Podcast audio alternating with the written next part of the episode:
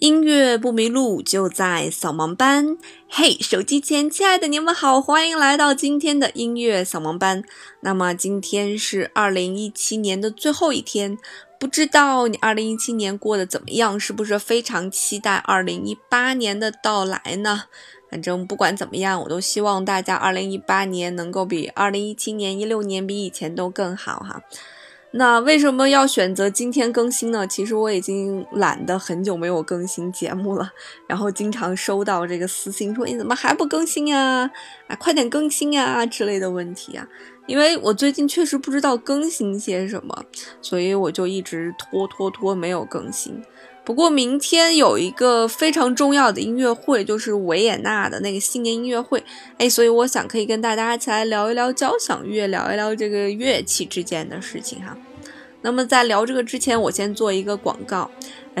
我有一个粉丝群，然后群号是幺五二八六二八八五一个 QQ 群，呃，如果你要想跟我有更多的交流的话，欢迎去我的粉丝群来撩我哈。好了，我们言归正传，来讲到这个交响乐。呃，其实说起交响乐，大家的感觉就是那种非常恢宏的那种感觉，或者说乐曲的篇章非常的长，然后也听不大懂，是吧？然后一说起交响乐，大家想起什么贝多芬，想起莫扎特啊。但其实写交响乐写的最多的这个人叫做海顿，他是交响乐之父。那今天我想跟大家聊的呢，是交响乐当中的一些乐器。因为我们在听音乐会的时候，我们会发现那个舞台上面坐了洋洋洒洒那么多人，是吧？基本上来讲要上百号人了。然后在这个上百号坐着的人前面站了一个大家感觉最没用的那个人，就拿个小棒子在那儿的那个指挥哈。那我们就先从指挥来说起，指挥是干嘛的哈？其实，在真正的音乐会上，指挥它有的功效可能只是在一些非常重要、大家需要一起进来的部分，啊，做一个这个指示，就告诉大家你们要一起进来了。那么。指挥更重要的一个作用，其实在是在这个之前的这个排练的部分，它会更重要一些，啊，因为它要指导这个整个乐团的这个作这个作品，就是要走一个什么样的方向啊，走一个什么样的风格。以及很多时候，大家说说这个指挥要帮助乐队去调整整个乐团的音色的一种这个感觉。就有些乐团它演奏出来的音色的感觉会温暖一些，有些可能会偏冷一些。啊，之前就是有一些指挥，他们可能会。在那个呃定调的时候啊，把这个，比方说这个标准的这个 A 的振动赫兹是四百四十赫兹，它可能会让这个 A 的这个标准赫兹，啊略略的这个和四百四十赫兹有一些偏差，这样呢，整个乐团的这个音色呢就会不太一样啊，所以指挥它主要是做一个全局性的一个把控，所以它占有非常非常重要的地位。尽管大家有的时候看只会觉得那只会干嘛呢？站那儿一点用没有，拿个棒子拿拿根筷子干嘛是吧？但他其实在这个呃乐队排练的时候啊，还是非常重要的。那么，其实，在乐队排练的时候，有那么多乐器，大家就一起排练嘛，对吧？那在最初的时候，其实每一个声部都会有声部长，声部长会带着大家先练，然后指挥再带着所有乐队成员这样一起练。好，那说到声部长，就说到了一个问题，就是声部长，声部长好像我们的乐器就被分成了不同的部分一样，对吧？那一般来讲，我们的这个管弦乐、交响乐会被分成几个部分呢？它最最主要的一般来讲是四大部分。第一大部分我们称作是木管组，第二大部分我们称作是铜管组，第三部分我们称作是打击乐组，那么最后一部分我们称作是弦乐组。那这些组别分别都有一个什么样的乐器啊？比方说在木管组里面，我们会有比方说短笛呀、长笛呀、双簧管、单簧管，还有大管这五种乐器哈。那么在我们的铜管乐器里面呢，就铜管组呢，我们会有圆号啊、小号啊、长号啊、大号啊。那么在打击乐组，一般来讲，我们最重要的就是定音鼓啊、镲呀、小军鼓啊这些东西。那么就是我们的弦乐组了，我们的最重要的弦乐组。一般来讲，我们的弦乐组有一提琴，就是小提琴一啊，小提琴二，有中提琴，有大提琴，还有一个低音提琴。所以我说的这个顺序，基本上就是你去看那个交响乐的总谱的一个顺序啊。总谱是看总谱是一件非常恐怖的事情，为什么？因为我们刚才说的这样，所有的乐器它通通罗列在一张纸上，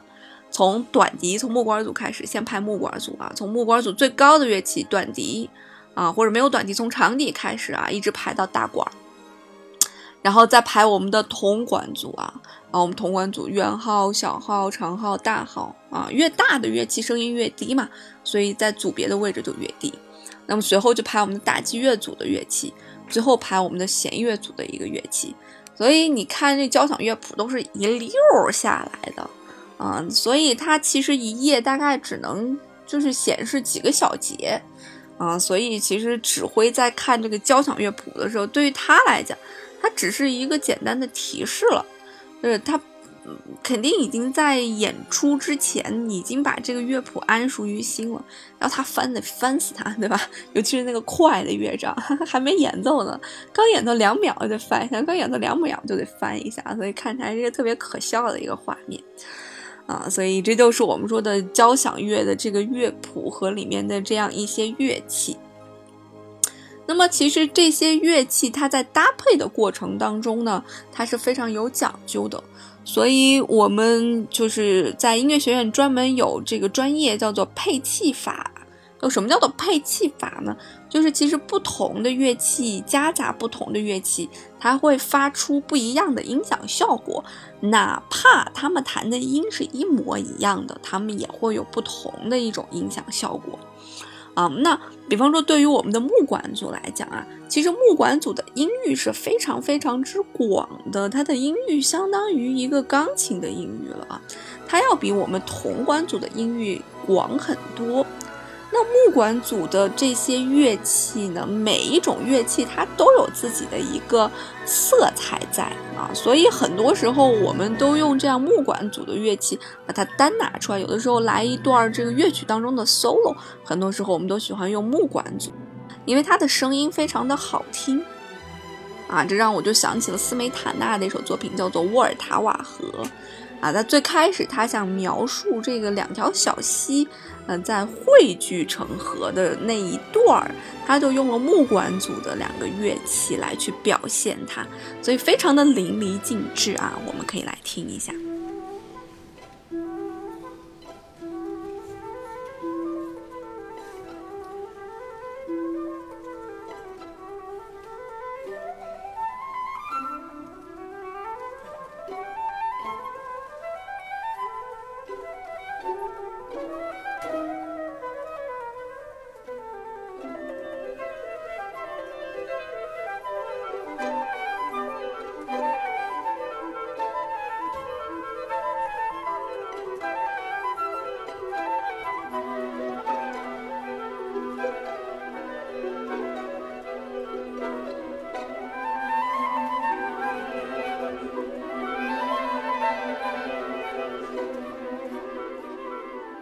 啊，是不是非常有那个画面感？你想象一下，如果他把木管组的这两个乐器改成了铜管组比较厚重的那种感觉的乐器，就不会有这样晶莹剔透的感觉了。所以这就是乐器在运用当中的一种非常好玩的一个现象，对吧？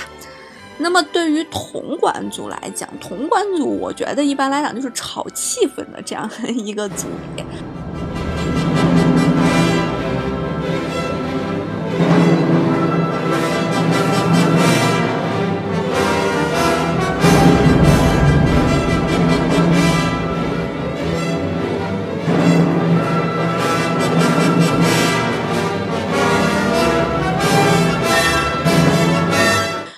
当非常恢宏的这个大的篇章出现的时候，那么我们的铜管组就出现了。因为铜管组较木管组来讲，我们说它的音域较窄，一般来讲集中在了我们的中音域，就是中间的那一片哈。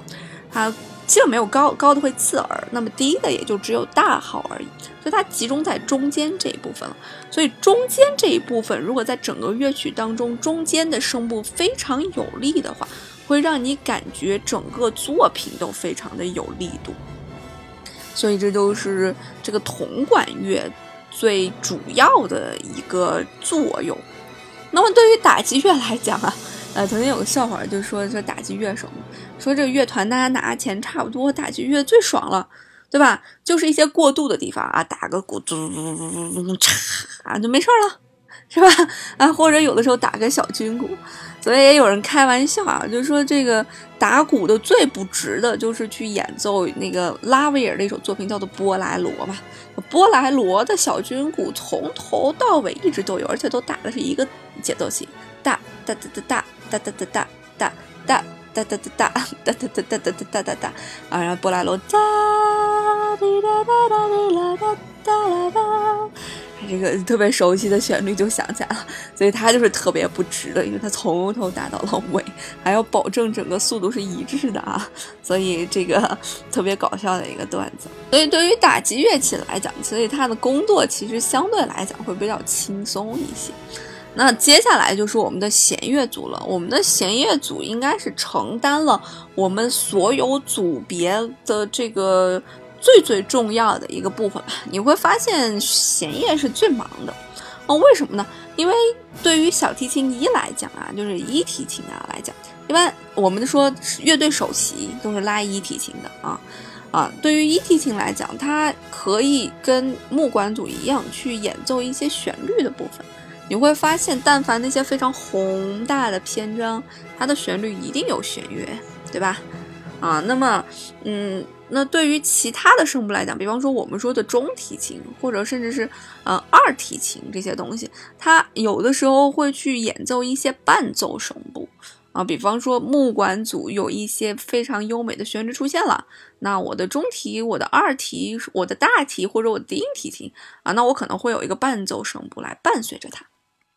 所以弦乐这个组别它就非常的忙，你会发现基本上它从头到尾一直都在演奏，除非像我们刚才听的沃尔塔瓦河一样，就只有他只想要木管那个效果，就会不要它了啊。因为弦乐它的声音比较绵长，所以我们一般做流行乐的时候也非常好用它去我们叫做打底铺底啊。为什么我们需要铺底呢？就是其实在我们创作整。需要整个乐曲的整体效果的时候，我们其实需要的是高频、中频和低频的声音都要有。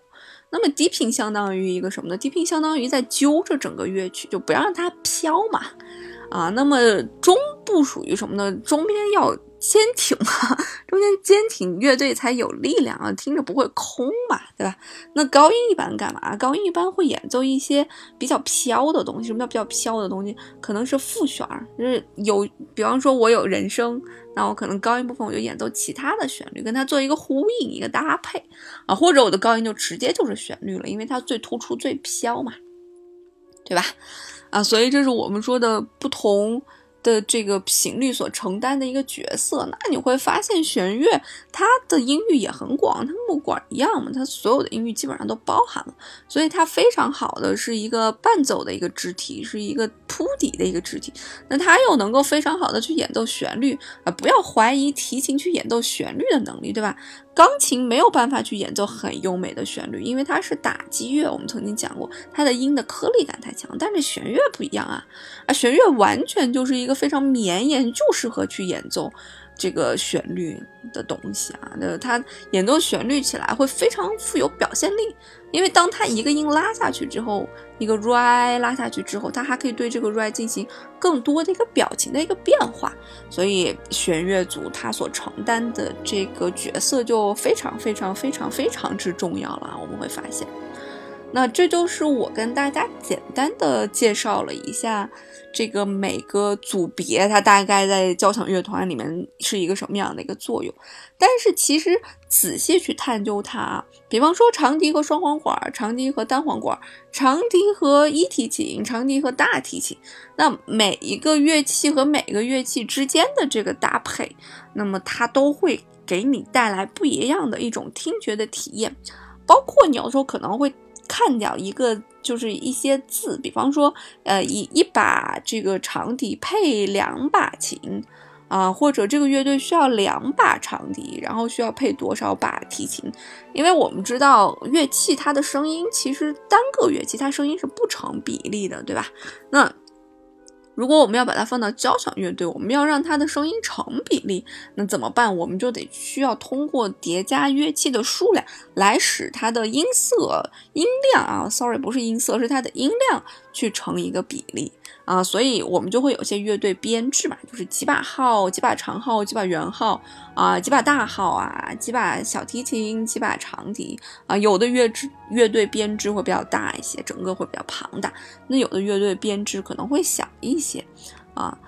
那么关于弦乐非常重要的这件事事情啊，我刚才忘说了，有一个有一部交响乐是海顿写的，叫做《告别交响乐》哈。那部交响乐非常非常的有趣儿。他是这个交响乐手们想要管这个的，因为在为皇室演奏嘛，他们想跟皇室请假，但是你想，一般都是节日的时候才会举行这种庆典嘛，对吧？所以皇室就不准嫁嘛，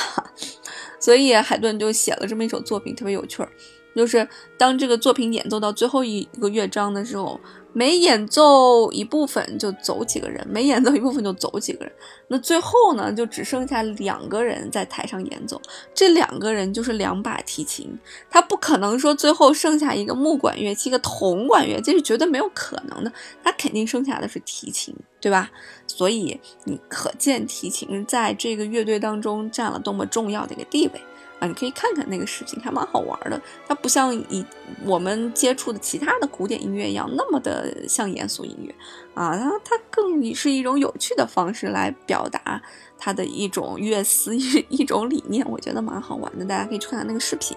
在这我就不给大家去放了，因为那是一个视频。那么，除了乐器之间互相的搭配会影响整个交响乐的感觉之外，其实整个音乐厅也会影响交响乐。就是它的音乐厅的构造，其实它是非常具有声学设计的，包括你选的位置也是一样，对吧？你有时候可能觉得我坐这个位置特别好，但其实它的音响效果并不是最好的。就像我去维也纳金色大厅的时候，我选择的位置是在金色大厅的第一排。啊，就是第一排，我抬头就是乐手，嗯，那不证明我的我有钱，我买最贵的票不是那儿的票价，其实是中等的票价，比较贵的票价应该是啊靠二三排、三四排就中间那个区域。啊，那儿的票价是最贵的，或者说楼上会有一些小包间，那票价相对来讲就是最贵的，因为那边的声音效果会比较好，它的汇聚感会比较好，它会让你更能感受整个交响乐的整体是什么样的。而当你坐到边边角角的时候，由于它那个声学设计，啊，很有可能你听到的是单个声部或者单个乐器的声音会比较大，它可能会有一种失衡感。啊，所以很多时候这个严肃音乐啊，相对来讲都会比较讲究一些。所以你看那些玩 Hi-Fi 的那些人呐，就是 High Fidelity 高保真音响嘛，他们就更喜欢去听一些古典音乐、严肃音乐啊，因为它严肃嘛，啊，因为它严谨嘛，啊，所以让你听起来就觉得特别的爽。而当你去听流行音乐的时候，你会发现流行音乐有很多缺点。你再用高保真音响去听，它可能把那个缺点放大了，啊，反倒是听缺点了。所以这都是严严肃音乐和这个流行音乐之间的一些差别。